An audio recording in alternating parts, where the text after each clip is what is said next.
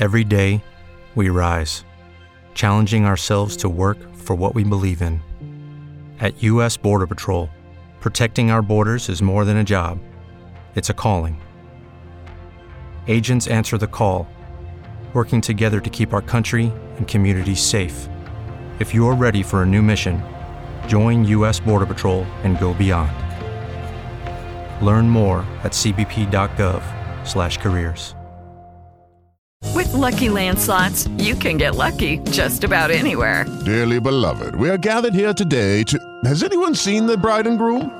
Sorry, sorry, we're here. We were getting lucky in the limo and we lost track of time.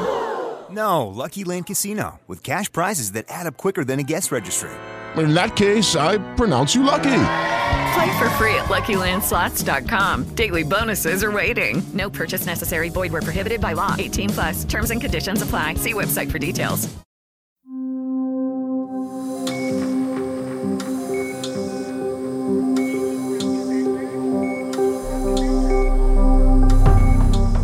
Ivermectina es el nombre del fármaco que se utiliza contra enfermedades parasitarias intestinales y tópicas como los piojos o incluso la rosácea. Y esta semana ha estado en boca de todos por el uso que se le ha dado desde las autoridades de la Ciudad de México para tratar a los pacientes con COVID-19. Al principio de la pandemia, cuando más incertidumbre había al respecto, las vacunas aún estaban en desarrollo y no había un tratamiento contra el coronavirus, la ivermectina, al igual que otros muchos fármacos, estaba en investigación esperando ser la cura para la enfermedad que estaba arrasando con la salud y la economía a nivel mundial.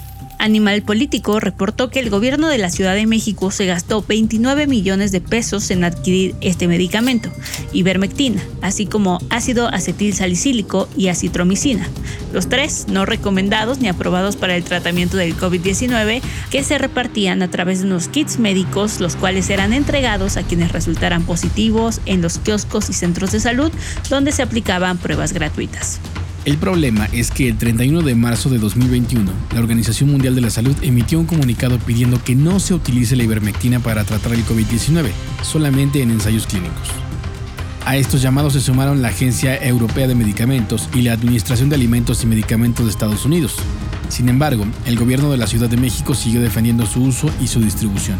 Esta es la voz de José Merino, titular de la Agencia Digital de Innovación Pública, en la conferencia del 14 de mayo del 2021 se empezó en diciembre a entregar un kit con medicamentos, incluía ácido acetilsalicílico e ivermectina. En eso la Ciudad de México, digamos, fue una de las pioneras en la distribución de este medicamento en un momento en el que había ya evidencia preliminar sobre su impacto positivo. Ahorita les voy a contar exactamente. Con más de 220 mil observaciones de personas que recibieron o no recibieron el kit lo que hicimos fue medir el impacto específicamente de ivermectina, digo, sin por supuesto omitir el ácido acetilsalicílico, entre aquellos que lo recibieron y entre quienes no lo recibieron. El principal hallazgo, lo que significa es si tú tienes dos personas de exactamente la misma edad, mismo sexo, mismos síntomas y mismas comorbilidades, es decir, dos personas que en términos epidemiológicos son indistinguibles la una de la otra, a una se le dio el kit, a otra no. Quien recibió el kit tiene una probabilidad 68% menor de desarrollar síntomas que requieran eh, hospitalización. De acuerdo con la investigación de Animal Político, el 22 de junio del 2021, el gobierno de la capital hizo otra compra. Y eso no es todo. Al parecer, la administración de Claudia Sheinbaum decidió hacer lo que algunos han llamado un experimento no consensuado, con cerca de 200.000 pacientes a quienes se les recetaba ivermectina. Lo que escuchamos previamente de voz de Merino terminó publicado en el sitio Socravix. En este sitio se publicó un paper llamado La ivermectina y las probabilidades de hospitalización por COVID-19, evidencia de un análisis cuasi experimental basado en una intervención pública en la Ciudad de México, en el que sostenían que este medicamento había prevenido las hospitalizaciones entre el 52 y el 76% de los pacientes con COVID-19. Los autores de este artículo son José Merino, Víctor Hugo Borja, del IMSS, Olivia López, secretario de Salud Local, José Alfredo Ochoa, Eduardo Clark, Lila Petersen y Saúl Caballero. Después de ser descargada 11.000 veces, esta publicación fue bajada de la página. En las palabras del director del sitio, Philip N. Cohen, el paper es deliberadamente falso y engañoso. ¿Cuál es el origen de todo esto? ¿Cuáles son las responsabilidades del gobierno de la Ciudad de México? ¿Sigue prescribiéndose la ivermectina en la actualidad?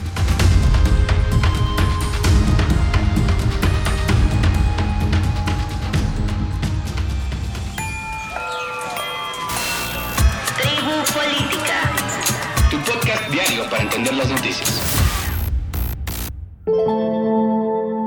Mauricio platicó con Dalila Sarabia, periodista de Animal Político y autora de esta investigación para entender mejor este tema. Recuerda que puedes escribirnos a audiocentro.radiocentro.com para sugerirnos temas que deberíamos cubrir, dudas o recomendaciones que tengas de este programa. Gracias por escuchar.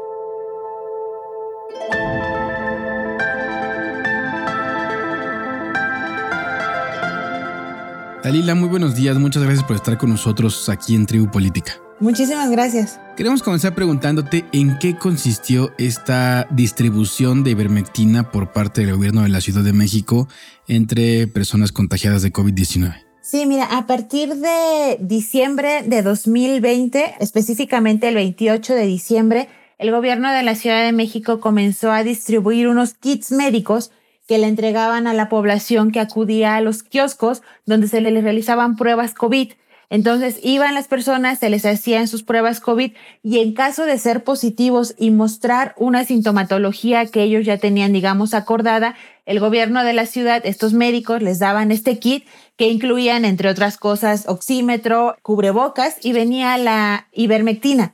Entonces les daban el kit, les daban las instrucciones cómo tomárselas, las personas regresaban a su casa, seguían estas instrucciones y de acuerdo a lo que sabemos, en buena parte de estos casos se les daba un seguimiento a través de Locatel, donde iban revisando cómo iban sus síntomas y si es que se habían tomado pues, la medicina como se les había indicado. Y si entendí bien de tu reportaje, este seguimiento era para después publicar unos resultados en forma de paper en un sitio llamado Socarvix. Sí, fueron dos partes. Primero, digamos, de forma oficial, el gobierno de la Ciudad de México informó de esta política, de esta intervención el 22 de enero del 2021, cuando ya llevaba más o menos un mes de que se habían entregado estos primeros kits.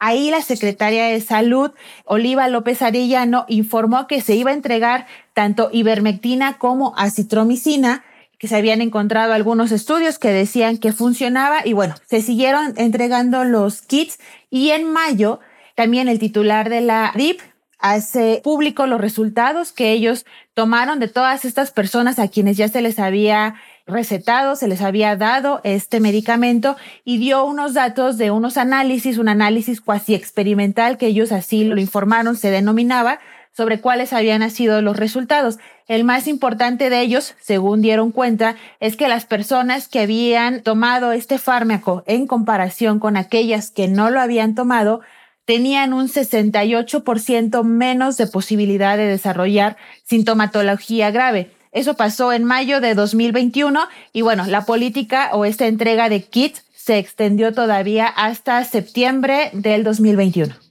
¿Y por qué fue eliminado el paper del gobierno de la Ciudad de México en el sitio Socarvix? Mira, es importante hacer un paso para atrás. En este sitio, el director del sitio y fundador, desde diciembre del 2021 del año pasado, él publicó una carta, un escrito donde pues decía que el paper era de muy mala calidad, que le había llamado mucho la atención porque había sido un documento que había generado como mucha atención, incluso se había descargado más de 11 mil ocasiones. Entonces, que eso como que prendió una alarma y dijeron, a ver qué está pasando y lo revisaron, digamos, a detalle y la conclusión que tuvieron es que era un paper engañoso y que pues no estaba correcto. Él en aquella ocasión, el 8 de diciembre del 2021, en este mismo texto dice, nosotros no tenemos una política para eliminar papers, sin embargo, les avisamos esto que nosotros encontramos, porque incluso ellos reconocen que el publicarlo en este sitio no se traducía a que el paper o el estudio fuera de buena calidad. Eso pasa el 8 de diciembre del 2021. ¿Qué sucede a raíz de que pues, se pone de nueva cuenta el tema en la agenda? El director de este sitio decide, con el comité directivo que lo integran, eliminar este paper y da cuatro principales razones. La primera es que se estaba difundiendo información errónea promoviendo un tratamiento médico que no estaba aprobado en medio de una pandemia mundial. La razón dos es que el artículo forma parte de un programa gubernamental con medicamentos no aprobados y de una forma poco ética.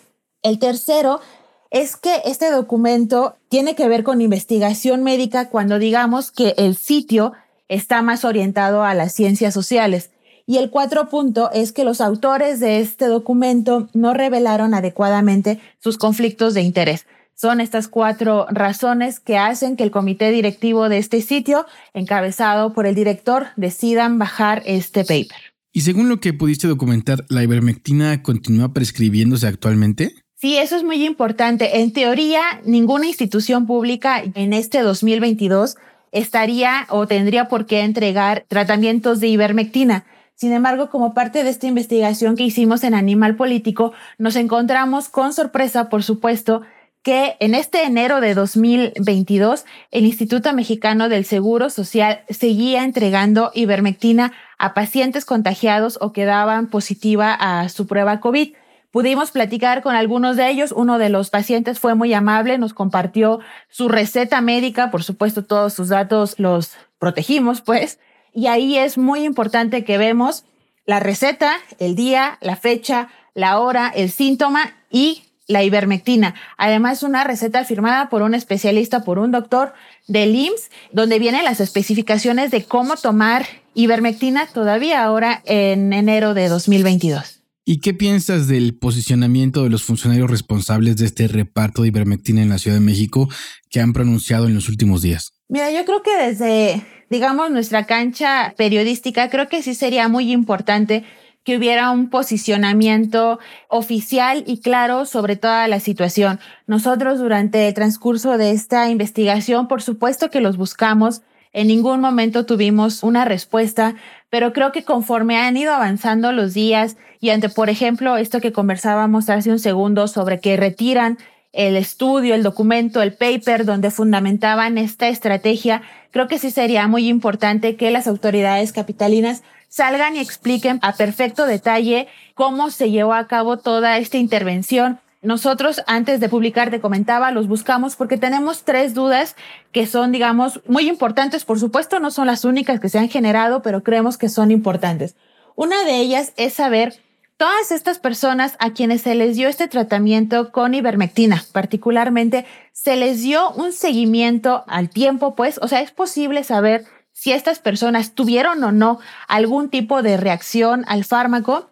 La segunda pregunta que tenemos y que quisiéramos saber es si hubo una actualización a este estudio. Te comentaba que el estudio que hicieron las autoridades capitalinas para fundamentar esta política fue presentado en mayo de 2021, que fue justo cuando se subió al sitio.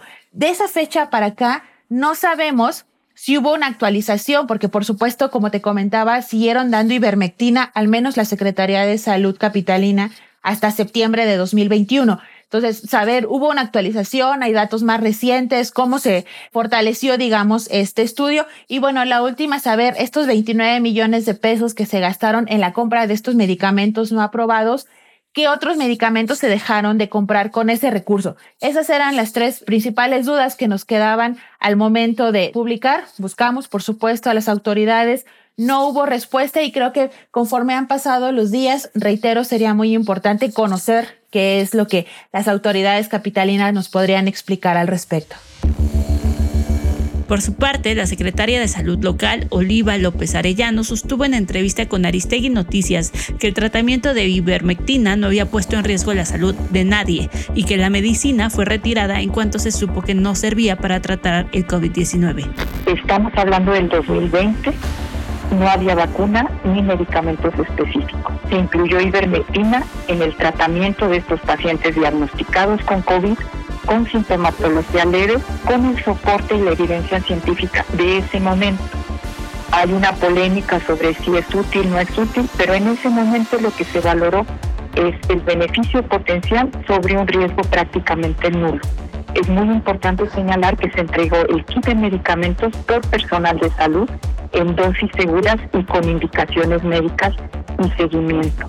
También es falso que este medicamento no esté aprobado en el país. Este medicamento se ha utilizado para tratar diversas parasitosis, otras enfermedades con mucho éxito y sin efectos secundarios en dosis recetadas.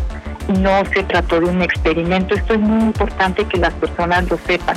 Tampoco fue un ensayo clínico, fue una estrategia de salud pública.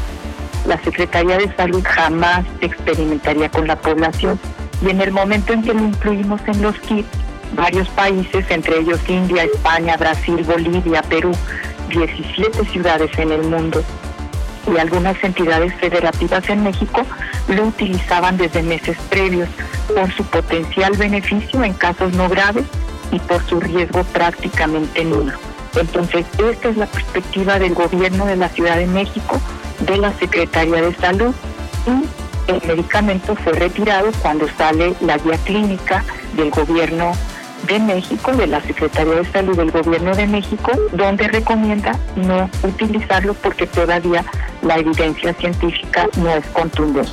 Pero es una estrategia integral y hay que verla en esa dimensión.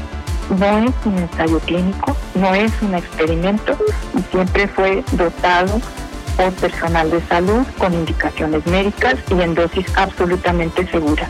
Aquí el mensaje se maximizó el beneficio potencial sobre un riesgo prácticamente nulo cuando no había vacuna y no había tampoco ningún medicamento específico, que aún no lo hay. Pero bueno, se están investigando los medicamentos caros y no estos medicamentos eh, que tienen patentes liberadas. Sin embargo, en recetas documentadas por Animal Político y usuarios de redes sociales, se puede ver que incluso en pacientes atendidos a finales de 2021 y principios de 2022 todavía se les prescribía para su tratamiento. Pero escuchemos la versión de la Secretaría de Salud de la Ciudad de México en voz del doctor Alejandro Ábalos.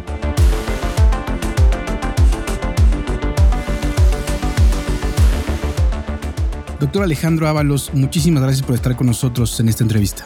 Muchas gracias, Mauricio, por la invitación. Queremos comenzar preguntándole qué es la ivermectina y para qué sirve. la ivermectina es un medicamento que surgió ya con su permiso hace prácticamente 40 años y que en la actualidad se ha utilizado para algunas enfermedades parasitarias muy conocidas en todo el mundo. Así que es un medicamento que pues tiene bastantes años de estarse utilizando y se conocen perfectamente bien los efectos colaterales dependiendo de las dosis con las que estemos utilizándolas. ¿Cuáles pueden ser esos efectos colaterales? Pueden ser efectos desde vómito, diarrea, algún malestar gástrico, malestar intestinal, pero son prácticamente con concentraciones muy altas del medicamento. ¿En qué contexto se inició la distribución de ivermectina como parte de los kits médicos contra COVID-19 en la Ciudad de México? ¿Qué se sabía en ese momento y qué no? En ese momento, como tú recordarás, pues una pandemia, un coronavirus que era prácticamente desconocido para el mundo, no solamente para México. La primera Hola a todo el mundo nos tomó de sorpresa prácticamente con o ningún medicamento aprobado para este tipo de coronavirus, por lo que se iniciaron y se utilizaron medicamentos que se estaban ya en uso en algunos otros países y en ese momento había suficiente material científico de que se estaba utilizando en países, por lo menos en 17 ciudades diferentes de todo el mundo, desde Brasil, España, Argentina, etcétera, y por eso fue de las que nosotros iniciamos el uso del medicamento como una estrategia pública en la Ciudad de México. ¿Y actualmente se sigue distribuyendo ivermectina en la Ciudad de México como medicamento para el COVID o hasta cuándo se dejó de distribuir? No, este medicamento se dejó de utilizar cuando la Secretaría de Salud Federal dio las indicaciones precisas y medicamentos que se podrían utilizar precisamente para el COVID. Y eso, como tú lo sabes, ha ido cambiando y seguirá cambiando, ¿no? Hasta que no sepamos mucho más de este coronavirus, que además cambia constantemente. ¿Y cuáles son los medicamentos que actualmente sí se distribuyen o sí se aplican para COVID-19, de los cuales ha dado indicación la Secretaría de Salud Federal? Por ejemplo, nos autorizó el uso del Remdesivir. La Ciudad de México fue de los primeros que empezó a utilizarla en México precisamente en los hospitales de la Ciudad de México, junto con nutrición, junto con el Instituto Nacional de Enfermedades Respiratorias, y lo seguimos utilizando, de hecho, el Remdesivir, y que nos ha sido de gran utilidad, sobre todo para pacientes en los primeros días de los contagios y en los primeros días de los síntomas. Actualmente se han estado pues en boga otros retrovirales o otros antivirales que todavía estamos esperando que la COFEPRIS o que se utilice en otros lados del mundo y que, bueno, una de las consecuencias de la vacunación que tenemos ahorita en la Ciudad de México es precisamente esa, que hemos tenido pacientes con menos sintomatología y menos pacientes llegan a ser hospitalizados con algún cuadro grave. Doctor, el documento disponible en la página de la Secretaría de Salud de la Ciudad de México dice que se hizo un análisis cuasi experimental y la propia Secretaría ha dicho que no fue un experimento sino un seguimiento. Dicho esto, le quiero preguntar, ¿no tenían derecho los sujetos de estudio de elegir dar o no su consentimiento para este ejercicio? Qué bueno que lo mencionas, Mauricio, porque es muy importante dejar muy claro que la Secretaría de Salud de la Ciudad de México, junto con otras instituciones, no experimenta con la población. No se hizo ningún tipo de experimentación, sino que simplemente se utilizó un medicamento que se estaba utilizando en otros países en este momento y que se creía que ayudaba para disminuir la carga viral, en este caso del coronavirus. De hecho, pues todavía siguen algunos estudios en el mundo, ¿no? Inclusive en Japón, para llegar finalmente, y eso lo sabremos en algún tiempo, si sirve o no la ivermectina. Entonces, la postura hoy de la Secretaría de Salud de la Ciudad de México sobre la ivermectina para COVID-19 es que no la utiliza porque la Secretaría de Salud Federal se lo prohibió? No se utiliza porque exactamente no una prohibición, sino que da recomendaciones de qué medicamentos podemos utilizar y cuáles no podemos utilizar, porque no hay una validez internacional. Entonces, la postura de la Ciudad de México en este momento no estamos usando la ivermectina. En algunos países como Estados Unidos hay publicidad de los CDC, por ejemplo, sobre que no se utilice ivermectina como un medicamento sin prescripción, digamos, como una automedicación. Quiero preguntarle, ¿qué es lo que recomienda hoy la Secretaría de Salud para aquellos contagiados de COVID-19 antes de pasar a automedicarse? ¿Qué es lo que tienen que hacer? ¿A dónde tienen que acudir? Esto es muy, muy importante, Mauricio, ya que hemos visto, lamentablemente, que recetas, ¿no? Con 10 hasta 15 medicamentos en algún paciente, ¿no? Con, no con los síntomas graves del coronavirus. Aquí lo que estamos diciendo es, si tú tienes fiebre, primero que tengas positiva la prueba o estés dentro de una familia que alguien ya es positivo, ¿no? Y que te inicies con síntomas leves como puede ser fiebre, tos muy leve, como puede ser escurrimiento nasal. En estos momentos puedes acudir a una clínica de primer nivel o a un hospital de segundo nivel de la Secretaría de Salud de la Ciudad de México, donde tenemos unos triage. Esos triage te hacen la prueba, te revisan y te medican. Te dan tu medicamento si es necesario o en ese momento se interna el paciente si hubiera la necesidad. Doctor Alejandro, ¿le gustaría agregar algo más a esta entrevista sobre el tema de la ivermectina?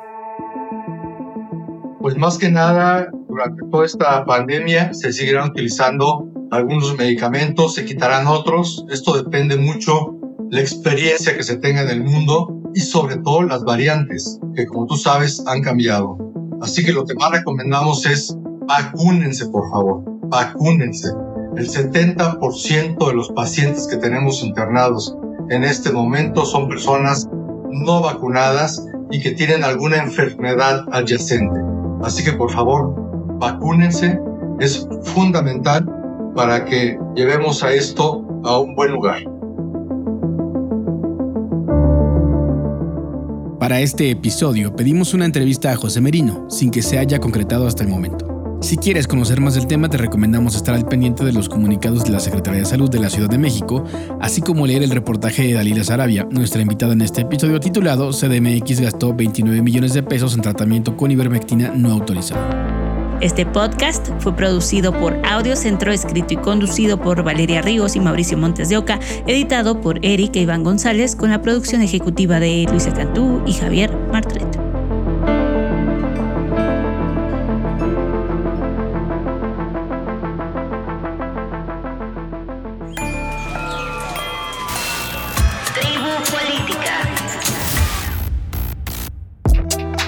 Audio Centro. Lucky Land Casino asking people what's the weirdest place you've gotten lucky? Lucky? In line at the deli, I guess? Aha, in my dentist's office. More than once, actually. Do I have to say? Yes, you do. In the car before my kids' PTA meeting. Really? Yes. Excuse me, what's the weirdest place you've gotten lucky? I never win and tell. Well, there you have it. You can get lucky anywhere playing at LuckyLandSlots.com. Play for free right now. Are you feeling lucky? No purchase necessary. Void where prohibited by law. 18 plus. Terms and conditions apply. See website for details.